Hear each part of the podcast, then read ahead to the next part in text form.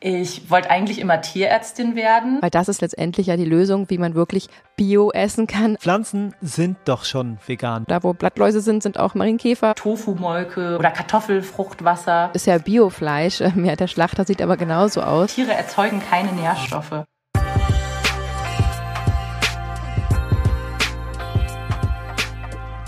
Wer sich vegan ernährt, möchte sich ganz ohne Tierleid ernähren.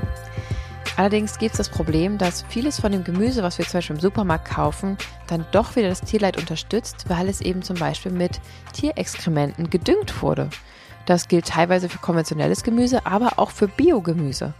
Was sollen wir also jetzt kaufen, um wirklich konsequent vegan zu sein, wirklich kein Tierleid zu unterstützen? Das ist ein wirkliche Krux und ziemlich schwierig ähm, zu durchblicken für mhm. uns normale Menschen.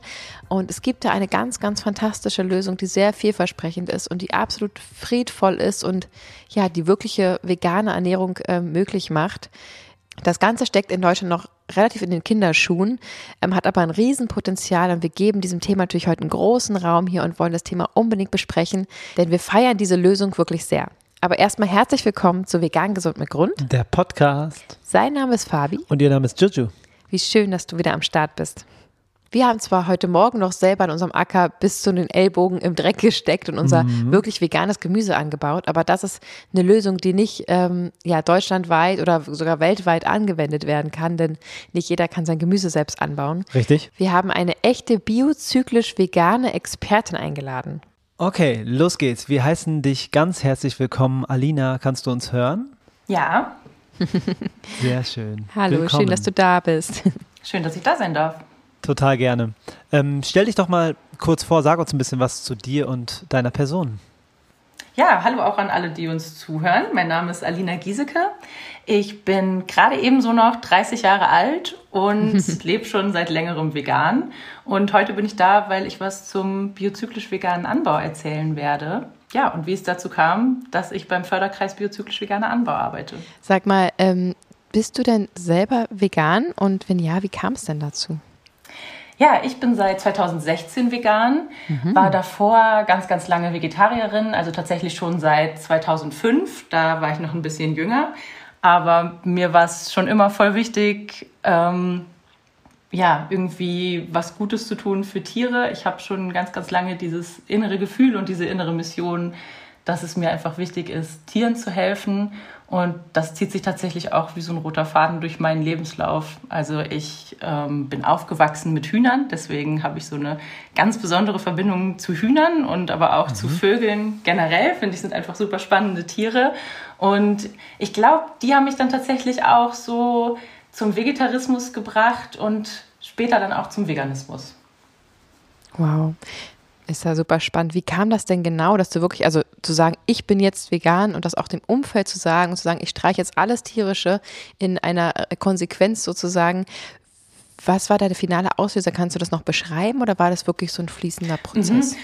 Boah, das war tatsächlich eher so ein Prozess. Also ich wollte eigentlich immer Tierärztin werden, auch aus diesem Wunsch heraus Tieren zu helfen. Ähm, habe dann aber gemerkt, boah, vielleicht ist das Studium mir ein bisschen zu verschult und zu verkopft. Deswegen wollte ich dann was anderes machen. Ähm, bin dann tatsächlich zu einem Landwirtschaftsstudium gekommen durch diese ganzen Überlegungen und dachte mir, boah, wenn ich jetzt Landwirtschaft studiere, dann kann ich ja was besser machen. Ich kann die Haltungsbedingungen von Tieren verbessern. Das wäre doch mega cool. Und so wie das dann im Landwirtschaftsstudium ist, da macht man dann natürlich auch Praktika auf verschiedenen Betrieben. Und da war ich ja schon Vegetarierin und das war tatsächlich auch kein Problem, obwohl ich auch auf Betrieben gearbeitet habe, die selber Tierhaltungen hatten. Ähm, bin dann mhm. aber dort auch konfrontiert worden mit meinem Vegetarismus und mir wurde dann teilweise auch so ein bisschen vorgeworfen, boah, das ist doch eigentlich mega inkonsequent. Wieso isst du Eier und trinkst Milch und willst aber gar nicht, dass die Tiere irgendwie getötet werden und willst mhm. die Tiere dann auch nicht essen. Und das gehört ja in der Landwirtschaft schon irgendwie zusammen. Ja, klar. Und ähm, tatsächlich fing es dann bei mir nochmal an zu rattern. Und ich dachte mir so, boah, äh, die haben schon irgendwie recht. Das heißt, was ist jetzt die Konsequenz für mich? Ist die Konsequenz jetzt vegan werden oder ist die Konsequenz jetzt äh, doch wieder Fleisch zu essen, dann vielleicht aus einer Haltung, die ich irgendwie vertretbar finde? Und das hat tatsächlich eine ganze Weile gedauert. Also ich habe tatsächlich das alles nochmal dekonstruiert von vorne bis hinten, ähm, mein, meine komplette Haltung dazu und habe mich einfach ganz, ganz viel damit beschäftigt, also mit dem Thema Tierethik, mit dem Thema Landwirtschaft. Und nach so einem Jahr ungefähr bin ich dann tatsächlich drauf gekommen, okay, vegan sein ist für mich die einzige konsequente Lösung und das muss ich so machen. Und genau, und dann bin ich vegan geworden. Toll. Und wow. hast, es, hast es nicht bereut bis heute, gehe ich von ha, aus. Habe es, hab es nicht bereut, bin sehr zufrieden mit der Entscheidung und äh, fühle mich innen drin einfach sehr, sehr gut damit, weil ich weiß, äh, dass es das Richtige ist. Na, wie schön. In, in Übereinstimmung mit dir selbst sozusagen. Genau. Voll ja. schön. Ich weiß nicht, was mein komisches Gehirn gerade gemacht hat, aber als du eben gesagt hast, dass dir den Widerspruch vorgeworfen wurde, habe ich gerade kurz gedacht, dass es äh, in die ganz andere Richtung geht, nämlich dass du Landwirtschaft studierst, ähm, aber selber gar nicht die Tiere konsumierst, obwohl du ja ne, deren Haltungsform und so weiter äh, ja mhm. sozusagen ähm, lernst und dann am Ende das, das Endprodukt quasi äh, gar nicht konsumierst. Ich habe gerade irgendwie gedacht, das wäre, äh, könnte dir auch andersrum vorgeworfen worden sein, wenn man das sehr weit weg von der Tierethik letztendlich ist. Ähm, mhm. Aber schön, dass es zumindest in die Richtung gegangen ist und du dann ja. auch in die Richtung dich informiert hast. Ja, auf jeden Fall. Geschichte. Ja, war ein wichtiger Anstoß, auf jeden Fall. Ja, da scheint wirklich eine ganz, ganz große Tierliebe da zu sein, dass du dich für so ein Studium entscheidest und dann sogar in diesem Prozess und wo man ja auch einfach erwachsen wird und generell anfängt, Sachen zu hinterfragen, die einem einfach so als mhm. normal vorgegeben wurden, dass du in diesem Prozess, in dem Studium, was du für die Tiere machen wolltest, dann noch diesen vegane Entscheidung getroffen hast und jetzt wirklich mit dem, was du da gelernt hast, so viel Gutes bewirken kannst für die Tiere, ist äh, voll die schöne Geschichte ja, ich fand auch einfach, dass es wirklich, also ich glaube auch, dass es mir mittlerweile noch hilft, weil ich auch schon während des Studiums dachte, na ja, ähm, es wird so oft gesagt, na ja, so die ganzen VeganerInnen, die wohnen in der Stadt und haben keine Ahnung von Landwirtschaft. Mhm. Und ähm, ich glaube einfach, dass ich durch das Studium eine viel, viel größere Glaubwürdigkeit auch gegenüber Landwirten und Landwirtinnen deswegen habe. Mhm. Auf jeden Fall, ja. Finde ich auch super wichtig und schön äh, zu hören, dass, dass es da so äh, kompetente Fachleute gibt wie dich. Wir, wir, wir brennen einfach nur für das Thema und haben jetzt auch ja, ähm, 80 Quadratmeter Acker angemietet und bauen unser eigenes Gemüse an für diese Saison. Aber das heißt, wir können jetzt schon so ein ganz bisschen äh, diese Luft schnuppern äh, und ein bisschen mhm. mehr mitreden als die vollen Stadtkinder, was auch nicht notwendig ist, weil letztendlich muss die Liebe zu den Tieren da sein und man muss das überhaupt nicht rechtfertigen mit irgendwelchen Bildungshintergründen. Aber natürlich ähm, ja, ist es eben leider doch heutzutage immer noch so, dass man mit Scheinen und Wissen dann doch oftmals mehr Gehör findet oder beziehungsweise die, äh, ja, die Stimmen, die da einem vielleicht vorwerfen, dass man davon gar keine Ahnung hat, dann ein bisschen ähm, milder äh, sein lässt. Macht das mhm. Sinn?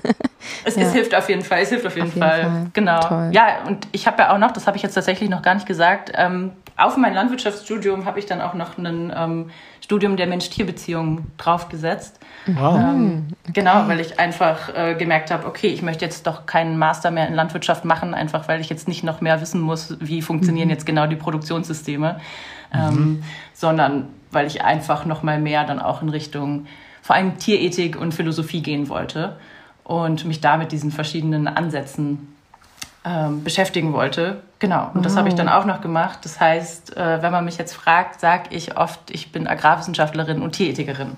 Mhm. Cool. Richtig, und richtig ist cool. es ein ganz neuer Studiengang? Ich habe davon noch nie gehört.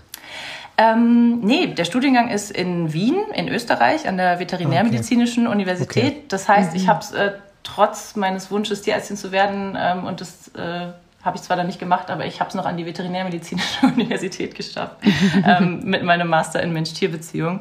Ähm, genau, das ist tatsächlich gar nicht mal so neu. Ich glaube, die haben 2012 angefangen damit. Aber es ist auch in Europa recht innovativ. Also ich habe mich in ganz Europa mhm. umgeschaut, wo man das studieren kann. Mhm. Und wow. ähm, genau, es gibt, ich glaube, in England noch sowas in die Richtung. Aber danach wird es auch schon schwierig. Okay. Schön.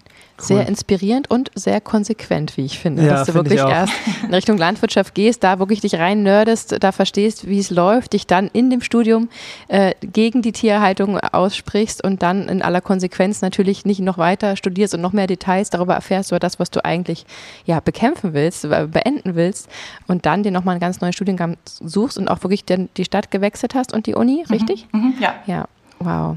Super, genau. wow. Super, super schöner Werdegang. Ich finde es sehr, sehr inspirierend. Ja. Danke, dass du es geteilt hast. Auf jeden Fall, richtig cool. Ähm, kommen wir mal von der Liebe zu Tieren zu der Liebe zu Pflanzen, die wir veganen Menschen ja auch äh, sehr deutlich ausleben. Ich, ich falle mal ein bisschen mit der Tür ins Haus. Pflanzen sind doch schon vegan. Wozu braucht es also eine biozyklisch vegane Landwirtschaft, Alina? Ja, also da hast du sehr recht. Pflanzen sind jetzt per se erstmal vegan. Was allerdings nicht vegan ist, ist oft der Kontext, in dem sie erzeugt werden. Also zum Beispiel die Landwirtschaft oder auch der Gartenbau. Okay, verstehe. Also was ist denn jetzt biozyklisch veganer Landbau und wie unterscheidet er sich von herkömmlichen landwirtschaftlichen Methoden? Mal für Laien ausgedrückt sozusagen. Genau, also der biozyklisch vegane Anbau ist eine Anbauform, bei dem es vor allen Dingen darauf ankommt, dass er zum einen bio ist, also nach ökologischen Standards arbeitet und zum anderen aber eben auch vegan. Und das Vegan bedeutet hier vor allen Dingen, dass keine sogenannten Nutztiere gehalten werden auf einem Hof, der biozyklisch vegan wirtschaftet und dass dort auch keine Düngemittel oder andere Betriebsmittel eingesetzt werden, die von Tieren kommen. Also das betrifft mhm. dann vor allen Dingen natürlich äh, sowas wie Gülle oder Mist oder auch Schlachtabfälle, die zum Düngen benutzt werden. Aber es gibt auch ganz, ganz viele Betriebsmittel, wo dann irgendwelche tierischen Bestandteile drin sind, zum Beispiel Molke oder solche Sachen. Ah, okay. Jetzt auch mal noch naiv gefragt, diese tierischen Abfallprodukte entstehen doch sowieso und wieso sollte man sie dann nicht auch nutzen für die Landwirtschaft? Mhm. Ja, das ist ein beliebtes Argument, glaube ich. Das wird auch oft analog zum Beispiel bei der Produktion von Leder verwendet. Daher kenne ich das gerne. Sollten wir oh nicht oh ja. alle mhm. Teile des Tieres irgendwie nutzen, wenn ja, wir es schon genau. töten? Mhm. Ähm, genau.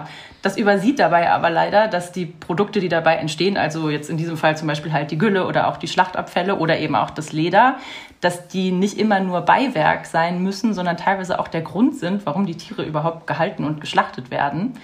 Und das ist jetzt bei Mist äh, und bei Schlachtabfällen natürlich ein bisschen weniger der Fall, als es jetzt bei Leder ist. Aber vor allen Dingen in der Biolandwirtschaft wird das auch oft als Argument genutzt, dass die sogenannte Kreislaufwirtschaft, also dass man Nährstoffe mhm. aus dem Boden entnimmt und dann über den Mist der Tiere wieder zurückführt, dass das eben ganz, ganz essentiell für eine gelingende Landwirtschaft sei. Das stimmt aber so nicht so ganz, weil dieser Kreislauf, von dem man da immer spricht, der kann halt auch rein pflanzlich geschlossen bzw. bedient werden. Mhm. mhm. Genau. Aber vielleicht nochmal zurück zu dieser eigentlichen Frage. Ähm, mhm. Natürlich kann man die in Anführungsstrichen Abfallprodukte nutzen, aber dadurch entstehen natürlich auch andere Problematiken, angefangen bei einer Geruchsbelästigung durch Exkremente zum Beispiel, mhm. ähm, hin zu einer Überdüngung, ähm, wenn man äh, ja, da nicht das richtige Management fährt. Oder auch hin zu dem meines Erachtens wichtigsten Punkt, nämlich dem, ähm, dass sich viele Landwirte und Landwirtinnen in der Biolandwirtschaft gar nicht vorstellen können, wie es denn überhaupt ohne Gülle, ohne Mist, ohne Schlachtabfälle funktionieren mhm. könnte, Pflanzen zu produzieren. Und dadurch, dass sie diese Stoffe eben nutzen, supporten sie natürlich auch indirekt die Tierindustrie und erhalten sie am Leben, selbst ja. wenn sie tatsächlich vielleicht selber gar keine Tiere halten. Mhm. Und ich persönlich finde es einfach super wichtig, dass wir uns eine Welt vorstellen können, in der eine großflächige vegane Landwirtschaft irgendwie möglich ist. Ja, total. Und wenn man auch überlegt, genau wie du es gesagt hast, dieses Produkt oder diese ähm, genau wie du es gesagt hast, die tierischen Produkte letztendlich werden ja lukrativer. Also das Tierhalten wird ja lukrativer, wenn wir eben alles verwenden und wenn sich es dadurch für die Bauer, BauerInnen besser rechnet und sie dadurch weitermachen, weil eben sogar noch die Gülle verkauft wird, die ja teilweise dann in viel zu großem Maß äh, da ist, teilweise sogar exportiert wird, weil einfach hier ja ein so, so großer ähm, äh, ja, so viele Tiere hier gehalten werden, die ja auch für den Export da sind, dass es mhm. überhaupt in keinem Verhältnis zu dem steht, was wir bräuchten, wenn wir es denn verwenden würden. Ähm, und ich glaube, so Übersäuerung der Böden ist da auch noch ein Thema, ne? Methan, was da entsteht. Also es ist ja einfach aus ökologischer Sicht ähm, total sinnvoll, wie du schon sagst, wie auch mit der Ernährung, dass man sozusagen den Mittelsmann, die Tiere eben außen vor lässt und das direkt mit den Pflanzen mhm. in sich diesen Kreis schließt, ähm, klingt in vielen, vielerlei Hinsicht sehr, sehr sinnvoll. Und man könnte sich tatsächlich auch äh, das umgekehrte Problem vorstellen. Also gar nicht, dass vielleicht zu viel Gülle da ist, wie es im Moment noch oft der Fall ist, sondern im Moment ist es so, dass ähm, die Düngemittel auch in der konventionellen Landwirtschaft, also die mineralischen Düngemittel, dass die sehr, sehr teuer geworden sind und die tierischen Düngemittel deswegen äh, ja, weniger kosten und mhm. mehr nachgefragt werden. Und dann könnte es eventuell, ich spinne jetzt mal ein bisschen, aber ja auch darauf hinauslaufen, dass man irgendwann sagt, boah, wir müssen jetzt aber Tiere halten oder wir müssen jetzt mehr Tiere halten, weil wir brauchen mhm. die jetzt auch wegen den Düngemitteln. Was mhm. sollen wir mhm. denn machen? Wie sollen wir Landwirtschaft betreiben, wenn wir diese Düngemittel nicht haben? Ja, und total. Genau, auch da ist der biozyklisch vegane Anbau dann natürlich wichtig, weil er eben zeigt, hey, wir brauchen diese Düngemittel gar nicht, wir können das auch anders machen. Mhm. Cool. Spannend. Ja, ich habe auch schon x äh, Diskussionen geführt im Internet oder auch äh, im echten Leben, dass mir auch vorgeworfen wurde, dass ich froh sein kann, dass zum Beispiel Kühe gehalten werden, damit eben mein Gemüse überhaupt wachsen kann und so weiter. Also mhm. Also damit hast du jetzt gerade viel Klarheit gebracht und auf jeden Fall unseren Podcast-HörerInnen ein paar gute Antworten an die Hand gegeben, wie man darauf reagieren kann, weil das echt kein seltenes Klischee ist. Ja, mhm. finde ich auch. Ähm, magst du mir mal ein paar Vorteile nennen der biozyklisch des biozyklisch veganen Landbaus für ähm, Umwelt und, und was den Nachhaltigkeitsaspekt angeht? Ja, voll gern. Also ähm, beim biozyklisch veganen Landbau ist es ja so, ich habe eben schon gesagt, das äh, hat ja quasi zwei Teile. Vielleicht erkläre ich auch dieses sperrige Wort nochmal. Ähm, biozyklisch, ja. biozyklisch, das geht äh, manchmal nicht so leicht von der Zunge. Ähm, das setzt sich aus zwei äh, griechischen Wörtern zusammen, nämlich einmal Bios, das Leben, und Kyklos, der Kreislauf. Es geht also darum, dass man einen gesunden Lebenskreislauf erhält und biozyklisch vegan heißt dann eben ähm, den veganen Grundgedanken noch bis zurück zum Feld gedacht. So erklären wir das ganz gern. Cool. Ähm, genau. Und die Vorteile, äh, die der biozyklisch vegane Anbau hat, die ergeben sich natürlich zum einen daraus, äh, dass man bestimmte Probleme vermeidet. Also zum einen die Probleme vermeidet, die dadurch entstehen, ähm, dass Tiere gehalten werden und genutzt werden. Und zum anderen dadurch, dass man die Probleme vermeidet, die in der konventionellen Landwirtschaft oft entstehen. Und zum anderen ähm, bringt natürlich auch der biozyklisch vegane Anbau äh, einige positive Sachen mit, einfach durch, ähm, durch die Benefits, die er hat. Und ich kann da voll gern jetzt ähm, auch mal so auf ein paar Punkte eingehen, die ich voll wichtig gerne. finde. Genau, also zum Thema ähm, wie ist der biozyklisch vegane Anbau positiv oder was bringt er für Vorteile für Umwelt und Nachhaltigkeit, ähm, weil er eben die Probleme der Tierindustrie vermeidet. Das ist zum einen ein ganz, ganz wichtiger Punkt, nämlich der Flächenverbrauch. Ich habe mal ein paar Zahlen mitgebracht. Und zwar ähm, weltweit ist es nämlich so, dass tatsächlich 77 Prozent der landwirtschaftlich genutzten Fläche für Tiere verwendet wird in irgendeiner Form. Also zum wow. Beispiel indem die Tiere diesen Platz einfach brauchen, weil die da leben aber auch, und das ist eigentlich der viel wichtigere Punkt, dadurch, dass ähm, dort Pflanzen angebaut werden, die die Tiere dann letztendlich fressen. Und mhm. auf den anderen 23 Prozent der Fläche werden dann Pflanzen angebaut, die direkt irgendwie vom Menschen verzehrt werden. Aber, und das ist äh, das Erschreckende, aus diesen 77 Prozent der Fläche kommen nur 17 Prozent der Kalorien, die wir konsumieren. Das heißt, da sieht man schon, da ist ein krasses Missverhältnis irgendwie ja. da. Ähm, und, und Tiere halten ist eigentlich ja, unglaublich flächenintensiv, weil eben diese Umwandlung ähm, von Kalorien nicht so richtig effizient ist, weil das Tier braucht ja auch noch was zum Leben, hat auch einen Stoffwechsel und dadurch geht eben ganz viel in Anführungsstrichen ähm, verloren, was dann halt einfach mhm. nachher nicht mehr als Kalorie dem Menschen zur Verfügung steht. Genau. Okay, krass. Und in also Deutschland. Ja. Also so bildlich gesprochen, wenn man zum Beispiel eine Kuh im Alter von zwei Jahren, sage ich mal, zur, zur Fleischgewinnung schlachten würde, dann würde es ja bedeuten, dass es zwei Jahre lang äh, Pflanzen gegessen hat, bis es dann geschlachtet wird und man dieses Fleisch dann isst. Und diese mhm. Kalorien, dieser Kaloriendefizit ist sozusagen so, äh, der, der diese 17 Prozent ausmacht, äh, ist total logisch, ja. Genau. Mhm. Voll. Hm. Und ähm, das, also das waren jetzt die weltweiten Zahlen. Das finde ich immer ganz ähm, beeindruckend, das so zu sehen. Mhm. Aber wenn wir es jetzt ein bisschen ähm, kleiner machen und an Deutschland denken, da ist ja auch immer wichtig, irgendwie zu sehen, wie ist denn da das Verhältnis? Also wie viel Fläche beanspruchen quasi die Tiere und wie viel Fläche äh, ja, wird genommen, um, um Menschen direkt zu versorgen? Mhm. Und in ähm, Deutschland ist es so, dass ähm, über 60 Prozent der Flächen tatsächlich für Tierfutter verwendet werden. Ähm, da drin eingerechnet ist auch schon das ganze Grünland und so. Also in Deutschland haben wir so ein Verhältnis von 70 Prozent Ackerland und 30 Prozent ist Dauergrünland. Das wird ja auch ganz gern so als Argument mhm. genommen, so ja, aber die äh, fressen doch alle nur Gras. Ähm, das, das, stimmt natürlich auch nicht immer so ganz. Also die mhm. wenigsten Kühe fressen nur Gras und bei ähm, Schweinen und äh, bei, bei Hühnern oder Puten ist es natürlich auch so, dass die in direkter Nahrungsmittelkonkurrenz zu Menschen einfach stehen. Und mhm. auch da finde ich es tatsächlich dann relativ erschreckend, weil wenn man jetzt sich nur das Ackerland anschaut, dann gehen auch 50 Prozent von diesem Ackerland ins Tier rein und die stehen gar nicht zur Verfügung, um mhm. den Menschen irgendwie so direkt zu versorgen. Und auch da hat man dann natürlich wieder dieses Kaloriendefizit, was entsteht. Wahnsinn. Die totale Disbalance, das ist so erschreckend, wenn man die Faktenlage anschaut. Es ist ja, ja, nicht so, dass es jetzt irgendwie ähm, emotionsbasiert ähm, Schwachsinn ist, sondern einfach, wenn man sich die Zahlen anguckt, ist es einfach ja. total erschreckend. Ist einfach Mathematik. Eine, was da für eine Disbalance herrscht. Krass. Voll, genau. Und du hast deswegen. auch gerade gesagt, dass viele Kühe ja ähm, nicht immer nur Gras bekommen. Es gibt ja sogar mhm. die, der Großteil der Kühe, die eben wirklich aus der konventionellen Massentierhaltung kommen, wo wirklich halt das Schnitzel auf dem Grill in der Regel herkommt äh, oder die, die Wurst mhm. auf, dem, auf dem Brötchen oder so. Äh, die kriegen ja in der Regel nie in ihrem Leben Gras. Die sehen ja nie das Sonnenlicht und die können sich nie bewegen, weil sie einfach in Anbindehaltung gehalten werden. Ähm, das ist halt ja, okay, jetzt bringe ich wieder das Ethische mit rein, aber so die reinen Fakten sind wirklich spannend und sprechen einfach für sich. Genau, ja. ich, äh, da muss ich vielleicht einmal noch kurz, das ist jetzt meine, meine, meine landwirtschaftliche Seite, ja, das, gerne, dazwischen, gerne. genau. genau. Ähm, tatsächlich ist es so, also Anbindehaltung ist meistens klassisch bei Milchkühen der Fall. Mhm. Also ah, okay. ähm, genau, also, mhm. also ähm, Fleischrinder, die werden selten in Anbindehaltung gehalten. Ja. Aber du hast sehr, sehr recht. Ähm, ja. Die sind auch oft in, äh, im Stall ihr ganzes Leben lang und äh, sehen mhm. ke keine Sonne, keine Wiese.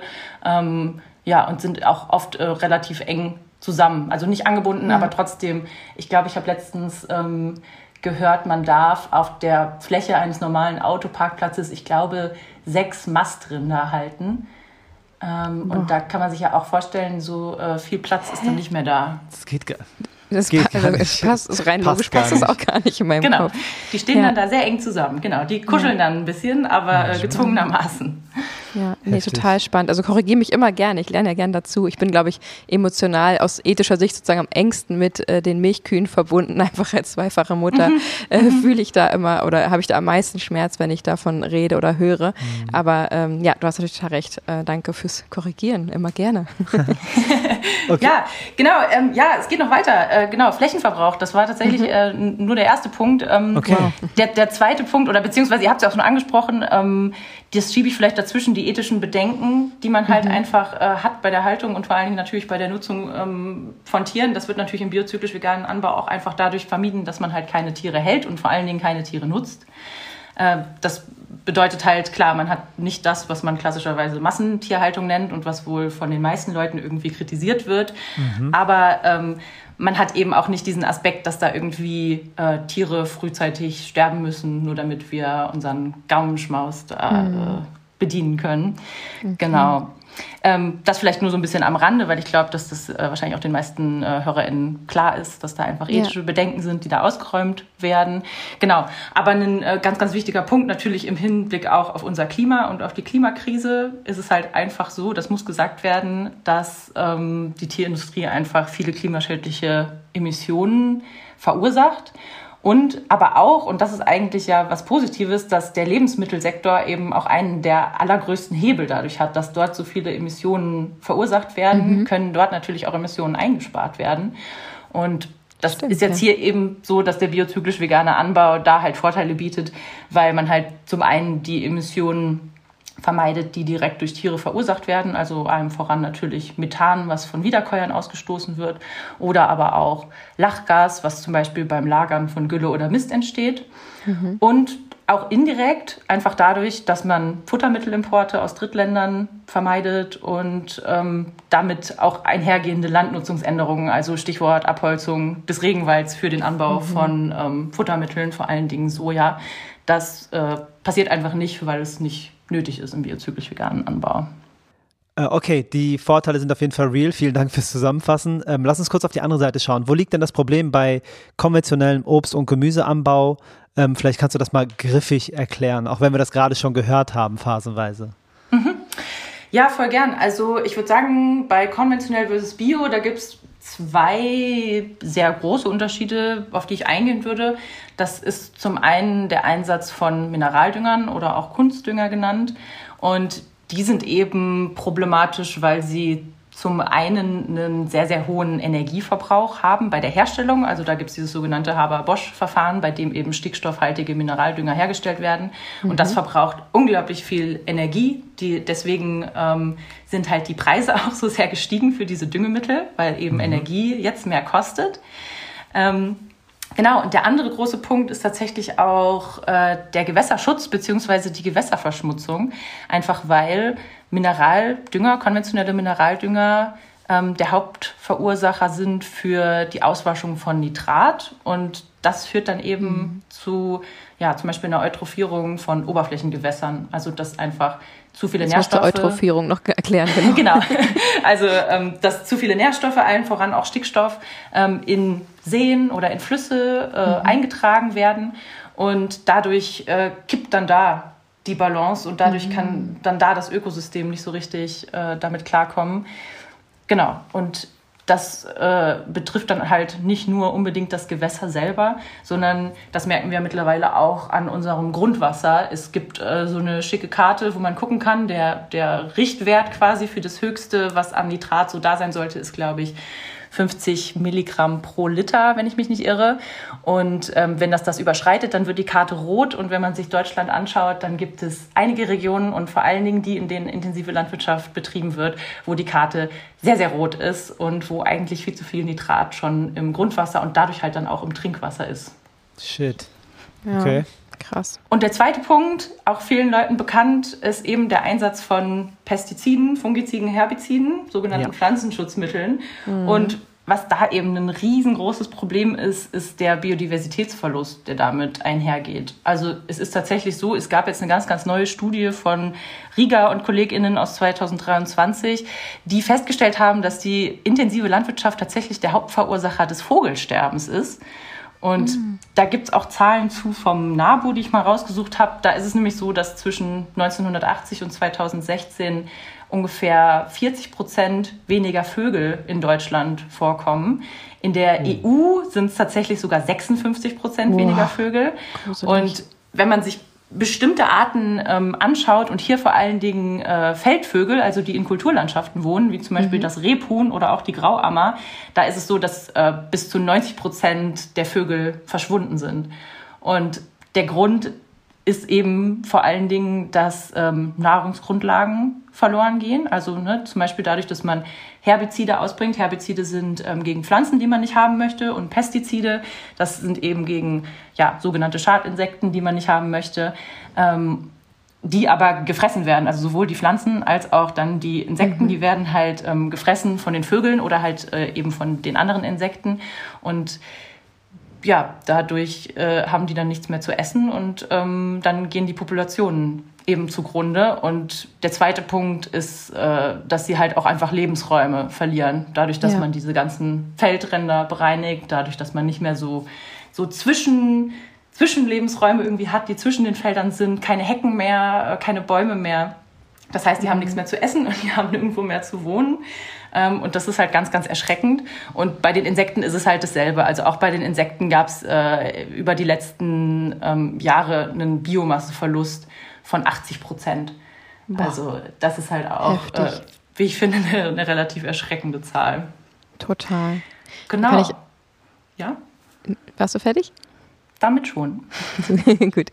ähm, ja, da kann ich auch so ganz laienhaft mal berichten und es ist vielleicht nicht beispielhaft, aber bei uns auf dem Acker, auf diesen 80 Quadratmeter, wo wir jetzt diverses Gemüse angebaut haben, ähm, haben wir bislang noch gar nicht gedüngt. Das machen wir jetzt am Freitag das erste Mal. Ähm, aber wir haben bis jetzt auch noch nichts unternommen gegen irgendwelche Käferchen, Schnecken, sonst was. Und ich muss ehrlich sagen, dass bis jetzt noch gar nichts passiert. Es wurde nichts angefressen. Wir haben da vielleicht auch Glück, keine Ahnung. Mhm. Aber ähm, die Blätter sehen tipptopp aus. Das Einzige vielleicht in Radieschen sind so ein paar kleine Löchlein die, in den Blättern, was mich überhaupt nicht stört. Also es ist alles wunderbar intakt. Wir haben so viel äh, Mariechenkäfer und da sind auch Vögel unterwegs in der Ecke. Ähm, dass sich das alles komplett selbst reguliert und selbst fast haben wir vergessen, ne? am Fenchel waren so viel Blattläuse und mhm. nächstes Mal haben wir gesagt, müssen wir irgendwas mal mitbringen und dann haben wir es wieder vergessen und dann hat sich schon aufgelöst. Also die, der wächst und wächst und wir haben wirklich null Probleme und haben einfach nichts gemacht und einfach nur eingepflanzt und äh, und es funktioniert ja, weil wir die Natur einfach machen lassen und äh, genau da, wo Blattläuse sind, sind auch Marienkäfer und so weiter. Mhm. Ähm, mhm. Es gibt ja immer irgendwie einen Gegenpol für dieses Gleichgewicht, ja und ja, ähm, das ist jetzt ein ganz kleines Beispiel nur, aber ich bin da total positiv überrascht, äh, dass wir nirgendwo eingreifen und natürlich auch den Tieren, die da leben, auch irgendwie was abgeben würden, wenn's, wenn der Bedarf bestünde. Aber es ist einfach gar nicht notwendig. Es ist echt ähm, schön zu sehen. Voll, genau. Und ich glaube, das ist auch beim biozyklisch veganen Anbau eben so. Also da gibt es halt auch die, diese verschiedenen ähm, Vorteile, die der mit sich bringt, äh, auf die wir dann jetzt auch nochmal im Einzelnen gleich eingehen. Und ich mag die gerade einfach nur so stichpunktartig nennen. Ähm, ja. Genau, und zwar würde ich sagen, da sind so die größten Vorteile eben, dass halt nur pflanzliche Düngemittel eingesetzt werden. Mhm. Das äh, ist eben super, weil teilweise, ähm, wie zum Beispiel im Fall von biozyklischer Humus, Humuserde, Kohlenstoff gebunden wird. Das ist dann wiederum gut fürs Klima. Ähm, es ist aber auch uns voll wichtig, dass die Biodiversität eben gesteigert wird durch verschiedene Maßnahmen und mhm. dass die Bodenfruchtbarkeit erhöht wird. Und das sind so die, die drei Punkte, die nicht durch Vermeidung von Problemen entstehen, sondern die quasi nochmal so als Added Benefit irgendwie bei biozyklisch veganen Anbau obendrauf kommen. Wie wird denn im biozyklischen veganen Landbau die Fruchtbarkeit des Bodens erhalten und oder gefördert? Ja, also ähm, da hört man ja tatsächlich ganz, ganz oft, dass man irgendwie Tiere brauchen würde, um die Bodenfruchtbarkeit zu erhalten, weil die Tiere die, ja. die Nährstoffe irgendwie bereitstellen. Aber da ist mir ganz, ganz wichtig, dieses Argument auszuräumen, weil Tiere erzeugen keine Nährstoffe. Also Tiere fressen mhm. ähm, Pflanzen und in den Pflanzen sind eben die Nährstoffe drin, die kommen nämlich aus dem Boden. Und das heißt, man kann eben diesen Kreislauf, von dem da gerne gesprochen wird, den kann man eben auch mit den Pflanzen schließen und das Tier im Grunde überspringen oder ausklammern oder wie auch immer, weil man das dafür gar nicht braucht. Das heißt, man mhm. kann da ganz, ganz viel machen, ähm, eben mit seiner Fruchtfolge oder mit äh, Leguminosen, also Hülsenfrüchten, die Stickstoff in den Boden bringen. Und wer dazu mehr erfahren will, ähm, wir haben eine Arbeitsgruppe zum Thema Forschung, die erstellen da im Moment ein Merkblatt zu, wie man eben äh, Nährstoffkreisläufe pflanzlich schließen kann. Das ist jetzt so ein kleiner Teaser, das ist noch nicht fertig, aber wie gesagt, wer sich interessiert, äh, da wird in der Zukunft noch was zu kommen. Und wie man es dann halt eben macht. Also wie kann man zum Beispiel die Bodenfruchtbarkeit erhöhen? Klar, zum einen eben, indem man Stickstoff durch Leguminosen in den Boden bringt. Aber, und das sind jetzt so ein paar Sachen, die kommen natürlich aus dem äh, Ökolandbau, aber auch aus dem regenerativen Anbau, indem man zum Beispiel eine dauerhafte Bodenbedeckung hat, also indem irgendwie immer Pflanzen da sind und man nicht so nacktes Feld hat. Das ist nämlich ganz, ganz wichtig, um Erosion zu verhindern. Also Erosion heißt, dass quasi der fruchtbare Oberboden abgetragen wird. Das passiert zum Beispiel mhm. ähm, ja, durch Wasser oder auch durch Wind.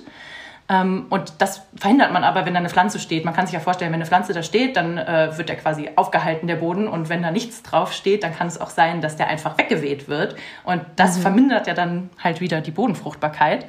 Ähm, okay. Was aber auch zum Beispiel so eine Bodenbedeckung macht, ist einfach, dass es die Wasserhaltekapazität des Bodens erhöht, also dass, dass mhm. das Wasser im Boden besser genutzt werden kann. Ähm, und andere Möglichkeiten, die Bodenfruchtbarkeit zu steigern im biozyklisch veganen Anbau, wäre zum Beispiel, dass man halt organische Masse in den Boden bringt, also äh, halt über Pflanzen und über Düngung, da kommen wir später noch zu. Ähm, das baut dann halt auch äh, den sogenannten Humus auf. Und auch indem man einfach das Bodenleben äh, gefördert wird. Also das passiert auch durch die organische Masse, die dann wiederum dem ganzen kleinen Bodenlebewesen eben als Nahrung dient. Und was man mhm. auch noch machen könnte, das ist jetzt kein Muss, aber das ist auch immer gut, mal darüber nachzudenken, ist einfach, dass man auf eine schonende Bodenbearbeitung setzt. Also dass man da schaut, was man, was man für eine Technik benutzt, um ja, den Boden zu bearbeiten. Okay, welche Methoden und Materialien werden denn benutzt im biozyklisch veganen Anbau, um äh, Krankheiten und Schädlinge loszuwerden? Ja, also da kommen wir ähm, wieder zum Thema Biodiversität. Das ist da richtig wichtig. Denn mhm. dadurch, dass man eine ganz große pflanzliche Biodiversität schafft, also sowohl auf dem Acker oder im Beet als auch daneben und drumherum, bietet man eben wildlebenden Tieren die Möglichkeit, sich dort anzusiedeln und wohlzufühlen. Und dadurch sorgt man auch dafür, dass ein sogenannter natürlicher Antagonismus entsteht. Und das nennt man dann halt vorbeugenden Pflanzenschutz. Also man versucht so ein bisschen vorzubeugen, eben dadurch, dass ähm, dort, wo sich halt verschiedene ähm, Insekten oder auch Tiere ansiedeln, die vielleicht äh, meiner Ernte schaden wollen, dann von anderen Tierchen gefressen werden, die da halt auch wohnen, weil die sich da auch wohlfühlen. Und mhm. so äh, bleibt das Ganze dann halt irgendwie im Gleichgewicht und wird halt einfach nicht zum Problem. Und natürlich kann es einfach sein, dass es mal ein Jahr gibt oder eine Kultur, wo sich dann irgendwie ein Schadinsekt oder ein Pilz oder eine andere Krankheit ausbreitet, der den Pflanzen zu schaffen macht. Ähm, und da muss ich dann natürlich mal ein Mittel einsetzen, ähm, das für diesen Zweck im biologischen Landbau zugelassen ist. Bei uns gibt es da die sogenannte grüne Liste. Daran kann man sich orientieren. Da stehen nämlich alle Mittel drin, die man dafür benutzen darf. Aber ich kenne auch ganz, ganz viele engagierte, vor allen Dingen GärtnerInnen, die sich dann die Mühe machen, zum Beispiel mal die Schnecken abzusammeln und woanders hinzutragen ähm, und nicht sagen, ich streue jetzt einfach ein Schneckenkorn mhm. und dann ist das Problem auch behoben. Und ähm, was du ja auch schon erwähnt hattest, Jojo, ähm, man kann auch dadurch, dass man zum Beispiel Beikräuter äh, oder auch Wild- und Heilkräuter, die dann halt so drumherum wachsen, die kann man auch nutzen, um zum Beispiel halt solche Pflanzenjauchen herzustellen. Und ja. wenn man die dann auf die Kulturpflanzen aufbringt, dann stärkt das die dann auch wieder von innen heraus.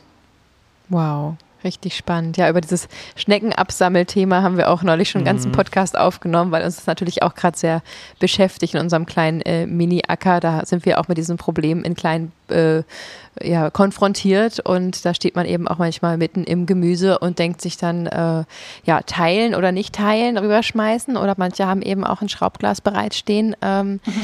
um dann eben entsprechend abzusammeln, was wir natürlich ganz schrecklich finden, hat Fabi direkt gesagt, ich würde die mit nach Potsdam nehmen und woanders hinsetzen. Schön weit weg, aber auf keinen Fall töten. Mhm. Das würden wir im Leben nicht übers Herz bringen und das ist ja eben auch diese kognitive Dissonanz, habe ich ja auch berichtet von einer Gartennachbarin, die ähm, nicht vegan sich ernährt, aber gesagt hat, sie würde hier niemals irgendwie ein Tier was zu Leide tun. Ähm, das ist ein sehr, sehr schönes Beispiel für äh, ja, so zwei, ähm, zweischneidiges Schwert. ja, sag mal so ganz auch wieder ganz naiv gefragt, äh, ich bin mit so einem kleinen Garten aufgewachsen bei meinen Großeltern und habe da äh, früher immer die Brennnesseln gesammelt und daraus so Biodünger sozusagen hergestellt, das mit Wasser ein paar Tage stehen lassen und das dann auf die Blumen gegeben. Wie kann man sich denn das bei euch im großen Stil vorstellen? Also woraus wird der Dünger gewonnen? Machen das die Landwirtinnen selber? Wird das dann auch angeliefert oder was gebt ihr da für Tipps und Hilfen raus? Mhm. Ja, im biozyklisch veganen Anbau ähm, ist es so, dass es ganz, ganz wichtig ist, dass ähm, über die Fruchtfolge vor allen Dingen auch gedüngt wird. Das heißt, ähm, man gestaltet quasi die Abfolge von den Feldfrüchten so, dass sie sich ähm, ja, gegenseitig helfen und dass vor allen Dingen Leguminosen eingebunden werden. Also Leguminosen, das sind Hülsenfrüchte, wie wir sie kennen, zum Beispiel ähm, Erbsen oder Bohnen oder Linsen. Ähm, und in der Landwirtschaft ist es so, dass äh, eine wichtige Leguminose gerade im Bioanbau ist der Klee, also auch so der klassische Rotklee oder Weißklee. Da gibt es auch noch ein paar andere Kleearten. Mhm. Ähm, genau. Und die haben eben die besondere Eigenschaft, dass sie in Symbiose mit sogenannten Knöllchenbakterien Stickstoff aus der Luft fixieren können. Das heißt, die Bakterien sind in der Lage, den Luftstickstoff zu sammeln und der Pflanze zur Verfügung zu stellen.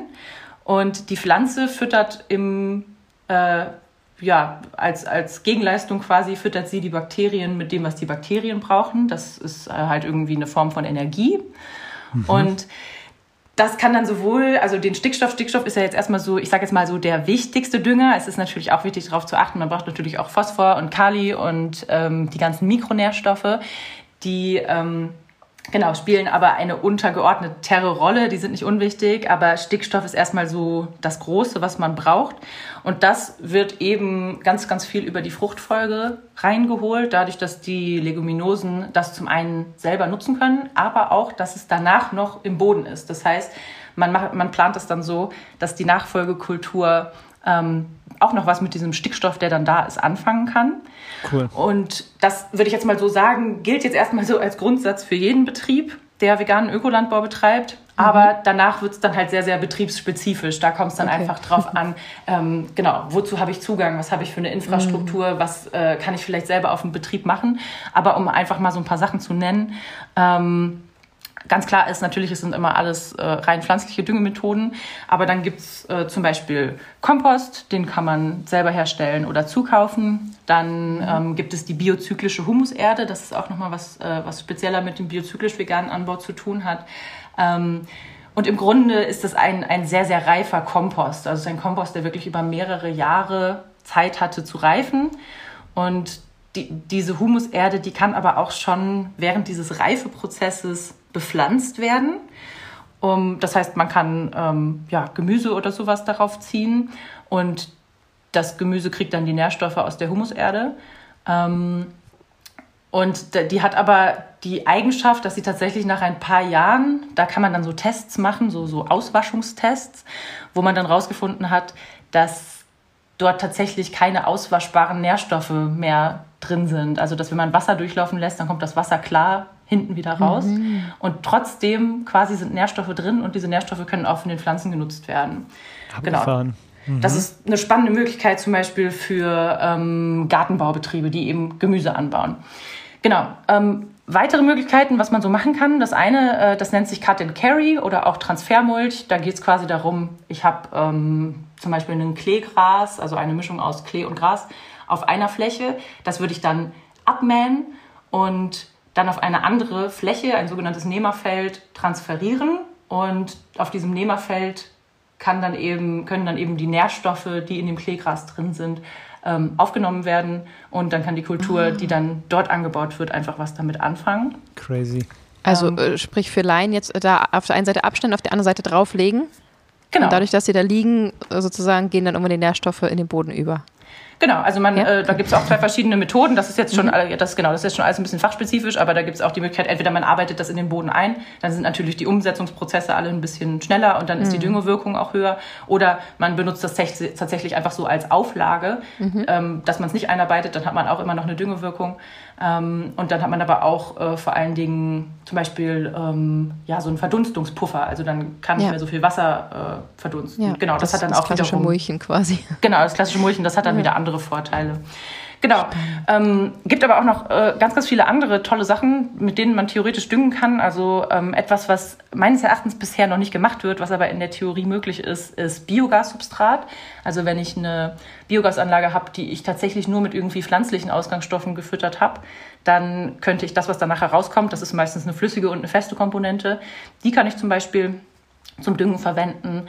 Ähm, es gibt aber auch äh, Pellets und Schrote, also zum Beispiel Kleegras-Pellets, wo dann einfach das Kleegras direkt gepresst wird in, in eine Pelletform und das kann ich dann auch benutzen oder, oder sowas wie Ackerbohnenschrot. Auch die Ackerbohne ist wow. eine Leguminose und dadurch eben sehr, sehr stickstoffreich. Ähm, aber auch Rückstände aus der Lebensmittelherstellung. Also mhm. da gibt es ja sehr, sehr viel. Also ähm, zum Beispiel wie Nasse, das ist etwas, was entsteht, ähm, wenn man Zucker herstellt, oder Tofu-Molke oder sowas wie Trester, also zum Beispiel Apfeltrester, Oliventrester, ja. ähm, die bei der Herstellung von Apfelsaft oder Olivenöl mhm. entstehen, ähm, oder Kartoffelfruchtwasser. Ähm, genau, Crazy. da gibt es wirklich ähm, alle möglichen Möglichkeiten und wie gesagt, da kommt es auf den Betrieb an, was ich gerne machen möchte. Nice. Abfall, cool. Abfallprodukte, die äh, aus Pflanzen bestehen und die nichts mit Tieren zu tun haben. Ja. Ganz genau. Richtig smart. Ja. Richtig cool. Äh, klingt auf jeden Fall sehr, sehr divers, wo ich auch ähm, zu meiner nächsten Frage komme. Ähm, wie, wie wird im biozyklisch veganen Landbau die Artenvielfalt gefördert, dass die Menschen äh, Königinnen und Könige darin sind, Monokulturen zu schaffen? Äh, wissen wir. Wie, wie ähm, wird es bei euch gefördert, die Artenvielfalt? Ja, also das ist bei uns ähm, so. Bei, bei, uns ist eben die, die Steigerung der Biodiversität ähm, ein ganz, ganz, ganz, ganz wichtiger Punkt. Auch noch mehr als jetzt, ich sage jetzt mal so im normalen Bioanbau. Und das kann man zum Beispiel äh, erreichen, indem man Hecken anpflanzt oder auch Blühstreifen, indem man mal einen Steinhaufen hat, wo sich dann das ein oder andere Amphib wohlfühlt oder mhm. einen Totholzhaufen. Also ich habe auch schon gehört, es gibt auch biozyklisch vegane Betriebe, da wohnen dann die Wiesel ähm, in diesen, in diesen oh. Totholzhaufen oder die fühlen sich halt da irgendwie wohl. Ähm, cool. Und dann ist es aber natürlich auch äh, wichtig, beziehungsweise auch so kann man die Biodiversität steigern, indem man die Pflanzen, die man wirklich selber anbaut, indem man da nicht nur eine Pflanzen, also eine sogenannte Reinkultur auf seinem Feld stehen hat, sondern indem man die auch eben miteinander mischt. Das ist dann ein klassischer Mischanbau. Das heißt, ich habe dann vielleicht zwei oder drei oder vier verschiedene Pflanzen ähm, in meinem Beet oder auf meinem Feld.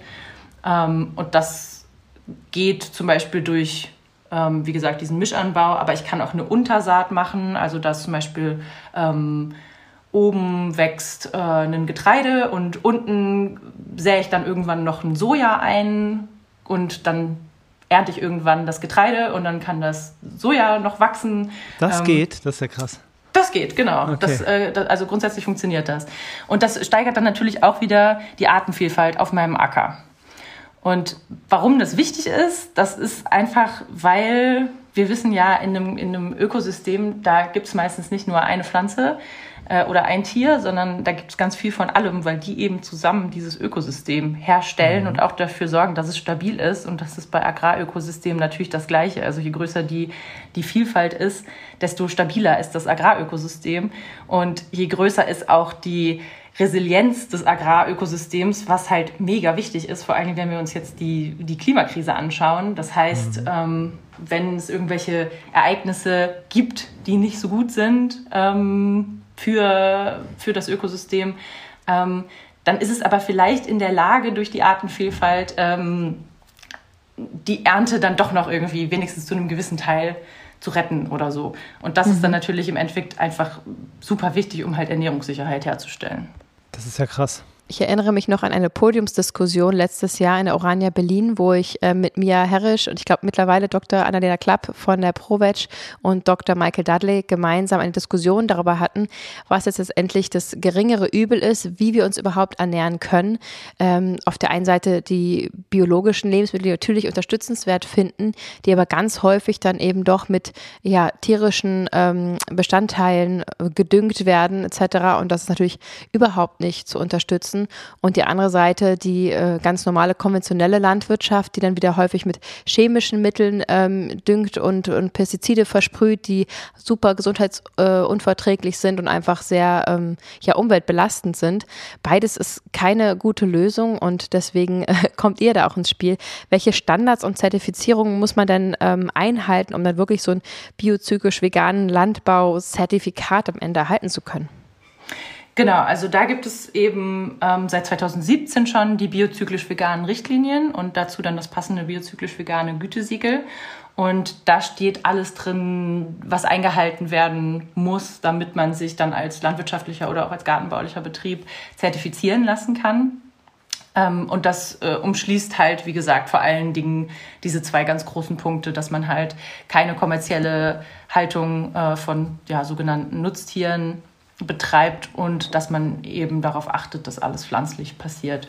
Und mit dem Gütesiegel äh, können dann natürlich letztlich Konsumentinnen und Konsumenten im Handel erkennen, ah, okay, dieses Produkt wurde wirklich vegan abfällt, produziert und hat eben nicht diese ganzen Probleme, die halt mit konventioneller mhm. äh, Landwirtschaft oder Tierhaltung einhergehen. Richtig ja. nice. Ja, also Pflanzen, die wirklich vegan sind, sozusagen. Das ist das, was, äh, was wir uns wünschen, weil ähm, ja. wir wollen ja nichts damit zu tun haben. Und ich finde es immer noch skurril, dass ähm, es in der Masse nicht, also bei den meisten Menschen nicht klar ist, dass äh, veganes Essen mit tierischen Abfallprodukten oder ähnlichem gedüngt werden. Das heißt, dass sie doch nicht vegan sind. Das ist einfach. Ähm, das doch skurril. wieder mit Tierleid verbunden ist mhm. und das auch genau wie mit dem äh, Biofleisch, sage ich mal, aus der, aus der Ethikbubble jetzt, ähm, ja, ist ja Biofleisch. Ähm, ja, der Schlachter sieht aber genauso aus und, ähm, und die Haltung ist auch nicht viel besser. Also natürlich klingt Bio immer wie die bessere Wahl, aber es ist es eben nicht immer und gerade aus tierethischer Sicht eben oft ganz und gar nicht, ja. Ja. ja, wobei ich dazu auch sagen muss, ähm, mhm. ähm, ich, ich finde es wirklich schwierig, irgendwie zu sagen, boah, soll ich jetzt lieber, lieber Bio oder konventionell kaufen? Mhm. Ähm, weil ich würde sagen, Bio vermeidet einfach schon, schon ganz, ganz viele Probleme eben der mhm. konventionellen Landwirtschaft, ja. weil auch wenn man jetzt mal grundsätzlich davon ausgeht, dass in der konventionellen Landwirtschaft weniger mit äh, tierischen Stoffen gedüngt wird, also es ist auch nicht so, als, als würde jetzt mhm. in der mhm. konventionellen Landwirtschaft niemand äh, mit, mit Gülle düngen, ja. ähm, kommt halt eben hinzu, das, was ich eben gesagt habe mit, den, ähm, mit dem Artensterben, mit dem Vogelsterben, mit dem Insektensterben, dass die konventionelle Landwirtschaft da eben ein ganz, ganz großer Verursacher von ist. Und auch das finde ich jetzt nicht unbedingt vegan. Und das mhm. wird ja im Bioanbau zu einem großen Teil eben vermieden. Weswegen ja. ich jetzt so ganz grundsätzlich sagen würde, wenn man sich jetzt entscheiden muss, was mhm. man ja leider im Moment noch muss, ja. ähm, dass Bio da vermutlich schon die bessere Wahl ist, sowohl ähm, was halt was halt Tiere angeht, beziehungsweise was vor allen Dingen halt die Tiere angeht. Ja, ja, das geringere Übel in dem Moment. Genau. Ja. Ziemlich cool. Das äh, hat mir auf jeden Fall ziemlich die Augen geöffnet jetzt schon, Alina. Vielen Dank. Ähm, ich hätte nicht gedacht, dass ähm, ich schon so viel jetzt lernen kann in dieser, weiß nicht, gefühlt eine halbe Stunde von dir. Richtig, richtig cool. Ähm, lass uns mal kurz über den, was heißt kurz, über den Verein sprechen. Wie, wie kamst du zum ähm, Förderkreis? Ja, ganz klassisch. Ich habe einen Job gesucht nach meinem Masterstudium ja. ähm, und tatsächlich erst mal eine Zeit lang gar nichts gefunden, weil ich da doch ganz konkrete Vorstellungen hatte, was ich gerne machen würde und dass ich äh, ja gerne am liebsten was Veganes machen würde. Und klar, mit meinem Hintergrund aus Landwirtschaft und Ethik, das ist natürlich eine äh, relativ besondere Kombination. Ja. Und bin dann aber gestolpert über die Stellenausschreibung für einen Bundesfreiwilligendienst beim Förderkreis und äh, war da erst nicht so zufrieden, weil ich wollte eigentlich schon dann mehr Geld verdienen.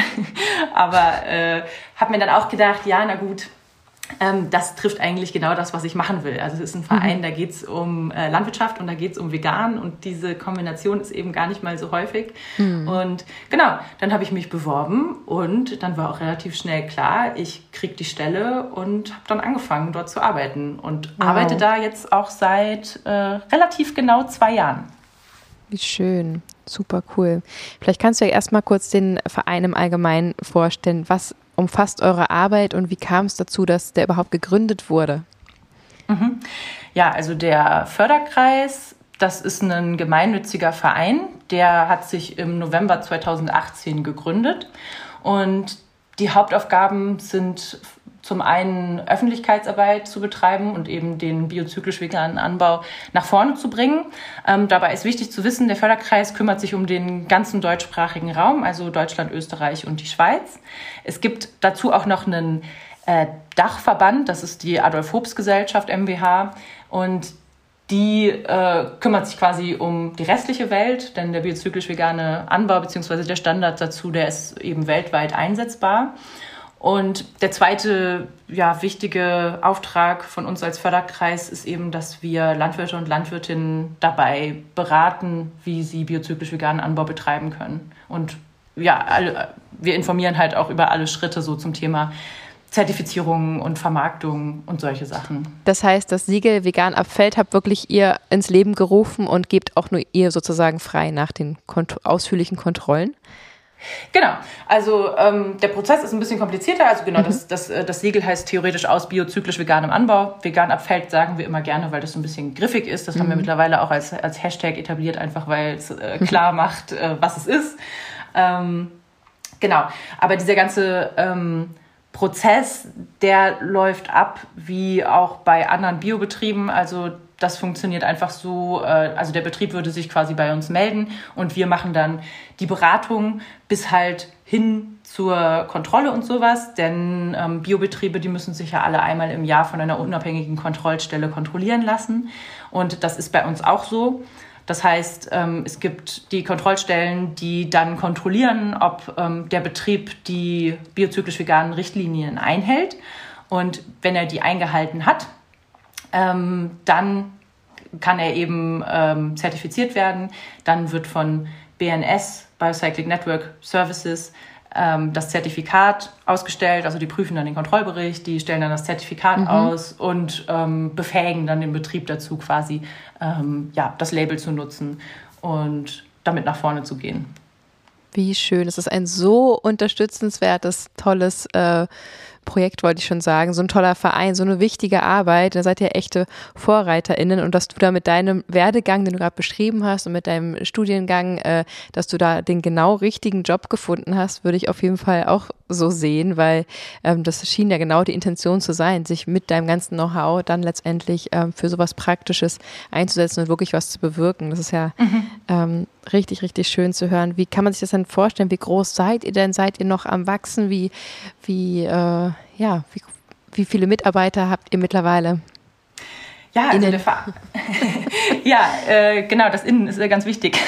ähm, ja, der Verein ist ja noch relativ jung. Also wir werden jetzt dieses Jahr im November, wie gesagt, fünf. Ähm, und so unser Kernteam ähm, besteht aus unserem Vorstand, das sind vier Leute, und aus unserem Beirat, das sind nochmal drei Leute. Und ähm, dann haben wir auch noch eine ganze Reihe von Ehrenamtlichen, ähm, die uns unterstützen. Tatsächlich ist es aber auch so, ähm, bei uns gibt es eine Person aus dem Vorstand, das ist die Anja Bonsheim, meine Kollegin, und dann einmal mich aus dem Beirat. Ähm, und wir sind angestellt in einem Projekt. Das heißt, wir werden für unsere Arbeit auch bezahlt und alle anderen sind eben ehrenamtlich dabei. Und ich würde mhm. jetzt mal so sagen, so äh, der harte Kern sind vielleicht so zwölf Leute, Wahnsinn. Okay. Das heißt, ähm, es ist wahrscheinlich gar nicht so einfach, jetzt hier um die Ecke ähm, Produkte von euch zu bekommen oder äh, ja, Gemüse zu kaufen, Obst zu kaufen, Pflanzen zu kaufen mit, mit eurem Siegel. Ähm, wie, in wie vielen Supermärkten oder Märkten oder Orten seid ihr denn schon vertreten? Wie einfach ist es jetzt für uns und unsere HörerInnen, da ranzukommen? Mhm, genau, ich, das ist im Moment noch der ganz, ganz große Schwachpunkt. Ähm, es gibt Leute, die das machen. Also es gibt ähm, Landwirte und Landwirtinnen, die biozyklisch veganen Anbau betreiben. In Deutschland sind es äh, aktuell drei, die zertifiziert sind. In der Schweiz sind zwei zertifiziert und in Österreich einer. Mhm. Ähm, Genau, und es gibt manche davon, die vermarkten direkt. Also so, wenn man im Berliner Raum wohnt, dann kann man Glück haben, weil da gibt es nämlich ähm, in, ganz in der Nähe in Frankfurt an der Oder die ähm, Gemüsebaugenossenschaft Plant Age. Die sind halt eine Solavi, also solidarisch äh, organisiert und da kann man halt eine Gemüsekiste bekommen, die dann biozyklisch vegan ist. Ähm, das, dasselbe Prinzip, beziehungsweise das ist keine Solavi, aber biozyklisch veganes Gemüse gibt es auch in der Nähe von Leipzig beim Daniel Hausmann. Ähm, und ansonsten läuft es tatsächlich eher über Online-Shops äh, noch, weil es gar nicht so einfach ist, diese Produkte dann auch in den Handel zu kriegen, weil natürlich der Handel sich auch bereit erklären muss, äh, das Siegel ja, darzustellen und irgendwie auch natürlich zu kommunizieren, so, hey, hier gibt es jetzt was, das ist irgendwie neu und innovativ. Ja. Und äh, daran arbeiten wir im Moment auch ganz, ganz Super stark. Cool. Mit der Plant Age äh, Gründerin sind wir auch, ich glaube, im Januar auf der äh, in Berlin am Brandenburger ah. Tor bei der ähm, Landwirtschaftsmesse im veganen Blog mitgelaufen, haben uns damit ja auch ausgetauscht und sie kennengelernt. Ähm, ja, cool. Mhm. Richtig, richtig cooles Projekt auf jeden Fall. Und ja, das klingt ja nach äh, einigen, die sich schon angeschlossen haben, aber auch noch nach viel äh, Wachstumspotenzial. Wie kann man euch denn unterstützen in eurer Arbeit? Das ist ja so wichtig und so toll. Und ich glaube, wir würden jetzt alle gerne losgehen und euer Auf Siegel jeden. suchen und, und das weiter unterstützen. Was können wir denn, ähm, ja, wie können wir euch unterstützen in eurer Arbeit? Ja, also ähm, ich glaube, ganz, ganz wichtig ist, dass man erstmal davon gehört hat. hat. Das äh, heißt, mit dem Podcast haben wir jetzt schon den ersten Schritt quasi gemacht. Ähm, genau, dann äh, sich darüber auszutauschen ähm, mit, mit FreundInnen oder äh, mit wem auch immer und dann natürlich Nachfrage generieren. Also vielleicht auch mhm. mal ähm, ein Produkt irgendwie ausprobieren. Also wenn man jetzt in Berlin wohnt, vielleicht sich da mal mit auseinandersetzen oder ähm, sonst mal was im Online-Shop kaufen. Aber ich würde auch sagen, vielleicht auch einfach mal ganz neugierig im im Laden ähm, seiner Wahl nachfragen, äh, ob es was biozyklisch Veganes gibt und ähm, mhm. ob der Laden überhaupt schon mal was davon gehört hat. Ja. Und wie man jetzt uns als Verein ganz, konkret, äh, ganz konkret unterstützen kann, ist natürlich zum einen, äh, dass man einfach auf dem Laufenden bleibt, dass man äh, zum Beispiel unseren Newsletter abonniert mhm. oder uns auf unseren Social-Media-Kanälen folgt, dass man mal unsere Website besucht. Ähm, wenn man dann ein bisschen motivierter ist, äh, uns zu unterstützen, dann kann man auch Mitglied werden. Äh, da gibt es auch verschiedene Möglichkeiten. Also das funktioniert auch schon ab 5 Euro im Jahr, wenn man jetzt sagt, ich habe nicht so viel, sondern möchte das irgendwie nur so ideell unterstützen und irgendwie dabei sein. Mhm. Und ähm, man kann uns natürlich auch immer sehr, sehr, sehr, sehr gerne ehrenamtlich unterstützen. Und das funktioniert bei uns vor allen Dingen in AGs. Also wir haben verschiedene Arbeitsgruppen, zum Beispiel zum Thema Fundraising oder zum Thema Öffentlichkeitsarbeit. Ähm, und wenn man da drauf Lust hat, dann kann man uns auch einfach mal eine E-Mail schreiben. Da findet man auch die wichtigsten Infos zu auf unserer Webseite und dann kann man sich dort einbringen. Super cool. Ähm, in den Show Notes werdet ihr das alles verlinkt bekommen. Das heißt, äh, alles, was die liebe Alina gerade aufgezählt hat, werdet ihr unten finden. Das Krasse ist, dass wir auch durch ein Vereinsmitglied überhaupt zu euch gefunden haben, ähm, weil wir nämlich eine Benachrichtigung bekommen haben, dass wir doch dieses wundervolle Thema mal in den Podcast platzieren. Ja, das äh, stimmt. Das ist echt so das bezeichnend dafür, wie äh, engagiert und herzlich die ähm, Vereinsmitglieder bei euch sind. Mhm. Richtig, Auf jeden richtig Fall, schön. Ja. Äh, Alina, was ist denn so deine Vision, wenn du mal ein bisschen träumen magst, ähm, gerne unrealistisch oder realistisch, wie du meinst, für die nächsten, für die nächsten zehn Jahre? Was wäre denn ähm, eine Entwicklung, wo du, wo du sagst, ähm, da stehe ich hinter? Das, das, das fände ich richtig, richtig cool. Ja, also ich glaube, so im Hinblick auf den Verein ähm, fände ich super cool, wenn wir einfach noch ein bisschen wachsen würden und unsere Botschaft noch besser nach draußen kriegen und äh, ja, vielleicht, vielleicht so ein, so ein kleines Kernteam oder sowas äh, aufbauen könnten, mit dem wir dann einfach an dieser Sache äh, arbeiten können. Und ich glaube, generell wäre mir auch einfach wichtig, in den nächsten zehn Jahren ähm, vor allen Dingen politische Ziele zu realisieren. Also dass ganz, ganz klar ist, äh, die Klimakrise schreitet voran. Wir müssen Tierbestände abbauen. Wir müssen einfach andere Lösungen finden mhm. für unsere Zukunft. Und dass sich dann vielleicht auch darüber der biozyklisch vegane Anbau noch ein bisschen mehr etablieren kann, weil auch in der Politik gemerkt wird, ah, okay, äh, es gibt sogar schon Lösungen ja. und wir können schon mit den Ideen, die Leute schon länger haben, einfach arbeiten. Mhm. Ähm, ja, und ganz generell möchte ich natürlich einfach, dass die Welt äh, immer veganer wird und mhm. natürlich so vegan wie möglich sie dann in zehn Jahren sein kann. Mhm. Schön. Das klingt super inspirierend. Wir drücken die Daumen und hoffen ähm, einfach, dass es eins zu eins so umgesetzt wird in gerne früher als zehn Jahren. Absolut. Ja, super schön. Danke, dass du die Zeit genommen hast. Ihr Lieben, ihr habt es gehört, folgt unbedingt mal den Social Media Seiten und ähm, ja, dieser symbolische Vereinseintritt für ja, ab fünf Euro im Jahr ist, glaube ich, auch für die meisten realisierbar. Vielleicht denkt ihr darüber mal nach. Das kann man vielleicht sogar auch mal als, ja, als symbolisches Weihnachtsgeburtstagsgeschenk, wie auch immer, verschenken und da einfach nochmal ein bisschen mehr für seine Seele, für die Zukunft ähm, rein investieren und sagen, hey, ich sehe euch, ich will das, ich wünsche mir das auch, ich würde das gerne kaufen und mhm. damit dieser weite Weg, äh, bis es Realität wird, gegangen werden kann, braucht es natürlich jede und jeden von uns. Also macht euch doch mal Gedanken, ob ihr da vielleicht mit an Bord sein wollt und dieses wunderbare Projekt in irgendeiner Weise unterstützen könnt. Das würde uns natürlich auch total freuen. Auf jeden Fall. Alina, vielen, vielen Dank. Äh, wir sind sehr beseelt und sehr glücklich, ähm, euch bei uns platziert zu haben. Das klingt gar nicht so, wie ich also gar nicht nee. so, wie ich sagen will, dass wir das klingt wie so ein Sticker an der Wand. Ja, dass wir den Förderkreis ähm, einfach weiß ich vorstellen nicht, durften. Vorstellen durften und genau, das macht uns total froh, weil wir es, wir, wir wollen das ja auch unbedingt unabhängig davon, dass wir auch einen Acker haben, wollen wir ähm, einfach, dass es, es aufhört, dass Tiere für irgendwas benutzt werden, sondern dass sie einfach mit dem Respekt behandelt werden, wie wir Menschen uns auch manchmal verhalten, äh, behandeln. Alina, vielen lieben Dank für die Zeit und lass es dir bitte gut gehen. Ja, danke euch, gleichfalls. Vielen Dank, bleib weiter stark und kämpferisch und bis ganz bald.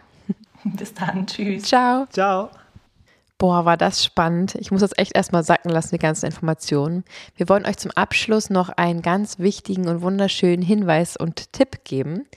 Denn leider ist es ja heutzutage noch so, dass wir nur mit der rein pflanzlichen Ernährung eben doch nicht alle Nährstoffe abdecken können und man manchmal noch ein bisschen Unterstützung brauchen. Die Frage ist nur, welche Nährstoffe decke ich jetzt gut ab mit der Ernährung und welche muss ich eben noch supplementieren. Das kann man jetzt ähm, raten, schätzen oder äh, nach irgendwelchen Tabellen gehen oder man guckt eben genau nach. Man macht wirklich einen Bluttest und schaut nach, wo stehe ich denn wirklich und was brauche ich. Und genau dafür haben wir einen wunderbaren Partner an der Seite, der ein ganz tolles Labor am Start hat und einfach auf ganze 26 Nährstoffe testet und daraufhin einen ganz individuellen Nährstoffkomplex auf dich zugeschnitten herstellt und dir nach Hause schickt. Das ist wirklich in der Form einzigartig, das ist vegan möglich und sie kommen aus Deutschland. Fabi testet das schon seit einigen mhm. Wochen und das Besondere ist, dass es eben nicht nur wirklich auf dein Blut, auf deine Nährstoffe zugeschnitten ist, sondern auch mit Hilfe von einem ganz, ganz genauen Anamnesebogen exakt befragt wird, welche Lebensumstände hast du überhaupt, damit sie es einfach viel besser einordnen können mit ihrem Expertenteam. Und das Tolle ist, nach drei Monaten gibt es einen sogenannten Retest. Den kannst du äh, eben auch abschließen, um zu gucken, hat es denn jetzt wirklich funktioniert? Oder bist du vielleicht ein sogenannter Bad Absorber, dass du vielleicht einen bestimmten Nährstoff ähm, zu dir nimmst, den du dringend brauchst, ihn aber gar nicht aufnehmen kannst. Also dein Blut ist gar nicht ähm, richtig dein Körper es also gar nicht richtig umsetzen kann und dann bringt dir dieses Supplement auch nichts. Also das ist schon wirklich sehr, sehr spannend zu sehen, was dann auch im Retest nochmal rauskommt. Daraufhin wird noch einmal genauer ähm, diese Nährstoffkomplex eingestellt und ab da kann man eigentlich immer ruhigen Gewissens, wenn man nicht jetzt gerade sonst wie sein Lebensstil umstellt oder schwanger wird oder irgendwas, kann man einfach ganz entspannt jeden Monat, äh, nee, kann man wirklich ganz entspannt alle drei Monate neu diese Produkte bestellen. Und ich muss ehrlich sagen, ähm, der Preis ist total gerechtfertigt, weil alleine dieser Bluttest ist beim Arzt einfach so viel teurer. Und wenn man ja adäquat und zuverlässig supplementiert, auch mit anderen Firmen, da kommt man da locker auf den gleichen Preis. Und ich finde, das ist eine der besten Investitionen, die man in sich selbst und in seine Gesundheit machen kann, weil punktgenauer kann man sich einfach nicht versorgen mit Nährstoffen, die so, so wichtig sind, um einfach ein gesundes, langes Leben führen zu können und unserem Körper die maximal besten Voraussetzungen dafür geben können. Schaut gerne mal bei Instagram vorbei. Wir haben einen Story-Highlight, wo wir diese ganze Bionic-Reise von mir einfach dokumentieren, damit ihr da auf dem neuesten mhm. Stand seid. Und wenn euch das jetzt interessiert, schaut einfach mal unten in den Show Notes und da klickt ihr auf den Link von Bionic und gebt den Code vegan50 ein und bekommt auf eure Bestellung 50 Euro Rabatt und die individuellen Supplements ziehen bei euch ein. Also ich würde es auf jeden Fall probieren, weil ich mache es ja auch gerade. ähm, ich empfehle es euch auf jeden Fall ganz dringend, weil es ist ein tolles Gefühl, mhm. ähm, zu wissen, dass das, was ich gerade zu mir nehme, auf mich individuell zugeschustert ist. Das ist schon extrem einmalig. Absolut. Und wenn du jetzt denkst, so, what, ich verstehe gar nichts oder ich check das nicht oder ich glaube daran nicht oder was auch immer, wenn da einfach noch Fragen offen sind, was wir durchaus verstehen können, weil es echt crazy ist. Und mhm. ähm, ja, wir würden es nicht bewerben, wenn wir es nicht so, so unterstützenswert fänden. Aber wenn du noch Fragen hast, dann hör doch einfach mal in unseren passenden Podcast dazu rein. Da war nämlich der liebe Robin von Bionic äh, bei uns zu Besuch und hat ganz genau, ich glaube, in einem einstündigen Podcast alle Fragen beantwortet, die wir mitgebracht haben und ganz genau die Firmenphilosophie, das Vorgehen Schritt für Schritt erklärt erklärt. So kann man wirklich gut verstehen, was dahinter wirklich steckt und sich dann ganz in Ruhe dafür oder dagegen entscheiden. Und die Bionic äh, Podcast-Episode könnten wir auch unten verlinken, oder? Bereits passiert, ja. Sehr cool. Dann wünschen wir euch ganz viel Spaß bei der Entscheidung, die ihr da treffen könnt. Erzählt es gerne auch anderen Menschen weiter. Das ist auf jeden Fall was, was ich mir für meine ganze Familie, mein Umfeld wünschen würde, weil nichts ist, ähm, ja, lässt mich zumindest ruhiger schlafen, als zu wissen, dass man zumindest sein Bestes gibt, um sich optimal zu versorgen und seiner Gesundheit das zu geben, was sie braucht. Also checkt das gerne mal aus und ähm, viel Spaß bei der Entscheidung. Ich bin immer noch super dankbar für den ganzen Input und kann es kaum erwarten, im Supermarkt ein bisschen genauer hinzuschauen, vielleicht das eine oder andere Gespräch auch mal mit den ähm, SupermarktbesitzerInnen zu führen und mal zu fragen, mhm. wie das Ganze eigentlich gedüngt wird, wo es herkommt und ja, einfach auch ein bisschen nochmal ähm, ethisch nochmal in mich gehen, was ich da in Zukunft genau wie unterstützen möchte. Das wird, glaube ich, nochmal ein ganz schöner Prozess nach den ganzen Informationen. Um noch veganer zu werden, sozusagen. genau.